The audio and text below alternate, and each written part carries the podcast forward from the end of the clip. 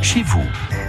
Il est temps de retrouver Emmanuel Bonnefond. Manuel, vous êtes euh, du côté de René avec Tony. Bonjour à tous, de retour à René dans la boutique de la Maison du Parc en compagnie de Tony Williams. Bonjour Tony. Bonjour. Au chaud, parce que hier on était euh, dehors, les conditions n'étaient pas favorables. Euh, là on s'est mis au chaud. Hein. Ah oui, on est peut-être mieux là. Enfin, je suis anglais, j'ai l'habitude. Hein, peut-être. Euh, Tony, c'est un dur au mal, il assure pas mal de, de visites, il en a vu d'autres. Bon, parlons de la commune de René. Vous êtes adjoint. Cette commune, vous l'avez vu évoluer hein, depuis euh, euh, plus de 30 ans, vous. Hein. Ah ben ça fait euh, oui 30, euh, plus que 30 ans que je suis en Brenne. Euh, tout change. Je, crois que les petites communes à la campagne, il y a beaucoup de mal à vivre. Donc bah, tout le monde sait, les magasins se ferment les uns après les autres. Et en étant à la mairie, on essaye de sauver le maximum de choses.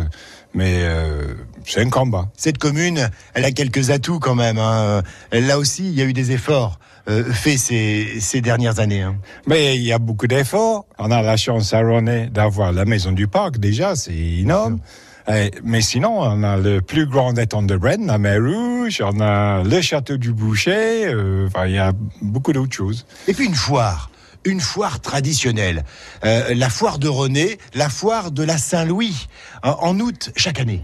C'est toujours le 25 août, ou quasiment toujours le 25 août. Ça serait le 25 août.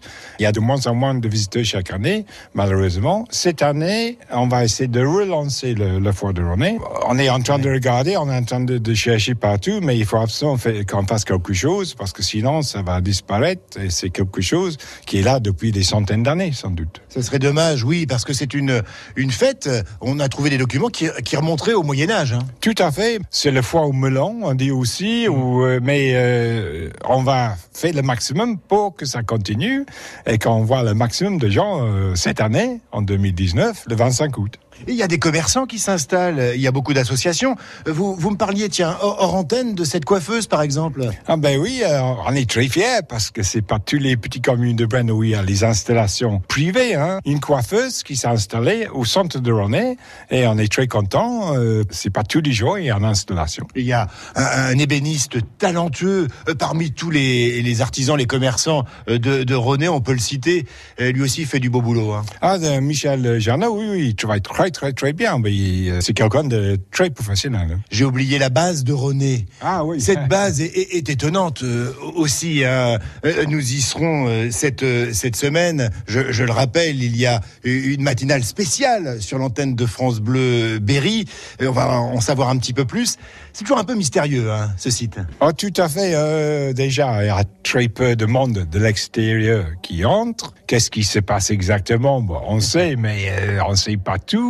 France Bleu Berry va percer le mystère hein, cette semaine. Ah ben, je, euh, très bien, parfait, euh, bon courage. et, non, mais c'est sans doute très très intéressant, mais et très important. De l'extérieur, des visiteurs, la plupart du monde qui vient en Brenne ne le voit pas. Hein. Pays des mille étangs, et c'est vraiment exceptionnel, différent, et où on trouve une nature encore en très bon état. Merci Tony et à très vite. Bye bye, see you everybody, thank you. Réécoutez ce rendez-vous sur francebleu.fr.